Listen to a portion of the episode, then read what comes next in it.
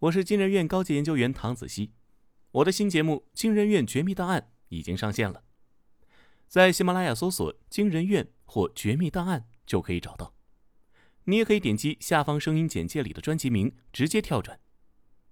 新节目包含悬疑推理、刑侦大案、舌尖怪谈等五个风格迥异的系列，预计更新一百五十期以上，每周一、三、五晚八点更新。喜马拉雅会员可以免费畅听。不是会员的话，首月六元即可成会员。添加微信号 xmly 零九九零，也就是喜马拉雅首字母加数字零九九零，备注“惊人院”即可加入悬疑福利群。群内还有悬疑小说、解谜事件盒、福袋等惊喜福利派送。咱们群里见。嗨，你来了，这里是惊人院，用故事带你走进惊人世界。关注金人院，探寻更多非正常事件。本节目由喜马拉雅 FM 独家播出。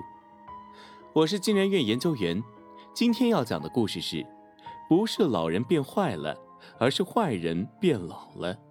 作者堂主。公车上人不多也不少，座位已经被坐满，其他地方零零散散站着一些人。在松河站，年过花甲的齐老汉上了车，看到这幅情景，齐老汉心中顿时有些不高兴。他要去的外环路站远在十几二十站之外，看着车厢里的人百分之九十盯着各自的手机，还有个别看着窗外，他们只有一个共同点，那就是特别专注。他妈了个巴子，一个个的没有一点让座的意思。齐老汉暗骂了一句，双手抓住一条横向的扶手，叉开双腿，不情愿也只能先站着。车窗外，道路两边的街景慢慢悠悠地往后倒退着。同样的路，公车司机来来回回的次数早已数不胜数，没有半点新意，速度自然也是漫不经心的速度。齐老汉愈发的不爽，本来路就远，还开得这么慢，这是存心想让他站久一点。愤怒值随着公车的每一次颠簸迅速飙升着。齐老汉把目光锁定在他身边的单人座位上，那个位置现在坐着一个二十来岁的女孩。女孩的头靠在车窗上，闭着双眼，眉头微微皱着。齐老汉看了一眼，眼神中的不满竟戛然而止。他突然抬起头看了看四周，没人注意他，于是。他又若无其事地把视线回归到女孩身上，准确地说，应该是回归到女孩的胸口上。明媚的阳光照在女孩白皙嫩滑的皮肤上，格外抢眼。行驶中的摇晃，在那不小心露出的事业线上，有了更形象的表现。齐老汉就这么目不转睛地盯了好一会儿，期间经过一个站，下了一些人，又上了一些人，车厢人数几乎没变。依旧座无虚席。公车继续前进，女孩依旧闭着眼睛，皱着眉头。那是齐老汉站得最爽的时间。又不知道过了多久，女孩突然睁开了双眼，一时间，齐老汉没来得及把视线从女孩胸部上移开，被女孩抓了个现行。女孩赶紧伸手把自己的领口往上提了提，甩给齐老汉一个极其厌恶的眼神。重新闭上眼睛之前，嘴里吐出两个字，声音不大，齐老汉没有听清，但从女孩的口型，他还是知道了是哪两个字：有病。妈的小丫头片子，我还没说你不让座，你倒先骂起我来了。齐老汉顿时气不打一处来，又在心里开骂了，但他马上又意识到，就算自己再怎么气，再怎么暗地里骂娘。这女孩也不会有什么感觉。于是，他当下就决定要教训一下眼前这个不给老年人让座的年轻人。喂，你，说你呢？齐老汉朝女孩叫道。女孩重新睁开眼，不耐烦的看了一眼齐老汉，没有说话。你是不是没爹妈教啊？齐老汉继续说。你什么意思？你爹妈没教你尊老爱幼，坐车要给老人家让座吗？尊老爱幼我知道，但我看您自己倒颇有点为老不尊的样子。女孩有些啼笑皆非，眼前的老头偷窥还这么理直气壮。谁为老不尊？我怎么就为老不尊了？你这个小姑娘，我一个老头子在你面前站了这么久，你都不给我让座，你还是人吗？有没有一点做人的良知？看你年纪轻轻，长得好头好脸的，没想到是个人渣。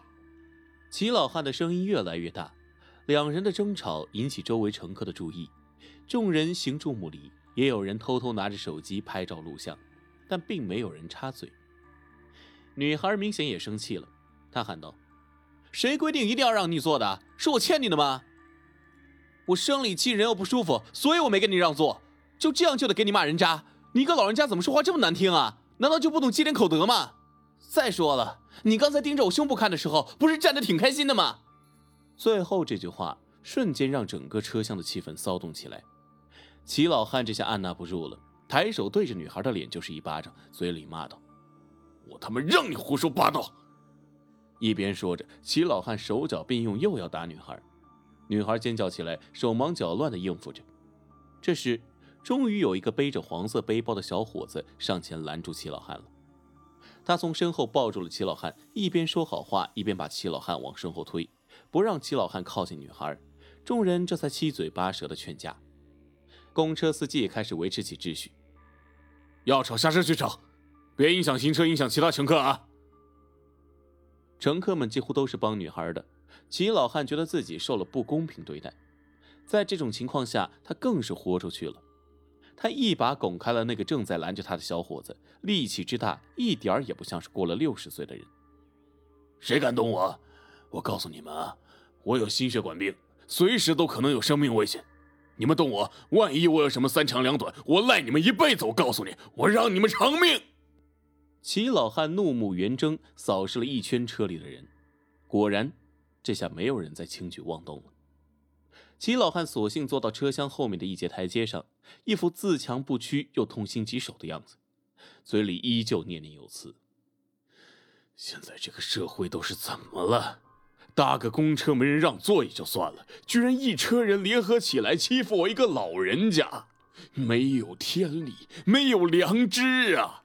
众人都不再说话，几乎每张脸上都流露着对齐老汉的无语和反感。部分人的手机还在偷偷对准齐老汉。被打的女孩眼眶红红的，不知道是被吓懵了还是什么原因，竟然没有报警。车子到了一个站点，女孩就下车了。这时，那个背着黄色背包的小伙子走过来，把齐老汉扶起来，对他说：“老伯，我也要下车了，我那个位置给你坐吧。”齐老汉被他扶到了座位上，嘴上说着：“谢谢啊，还是你素质高。”心里却想着：“他妈了个巴子，早干嘛去了？现在来给我装好人。”小伙子也下了车，车子继续向下一站前进。闹剧结束了，齐老汉心安理得地坐在座位上，其他乘客也开始忙着把刚才的事发微博、朋友圈。片刻的平静过后，齐老汉突然又大叫起来：“钱包呢？”我的钱包呢？司机，快停车！刚才那小伙子偷了我的钱包。乘客们这会再也不像刚才那么反应积极，少数几个人扭过头看了齐老汉一眼，大多数人漠不关心。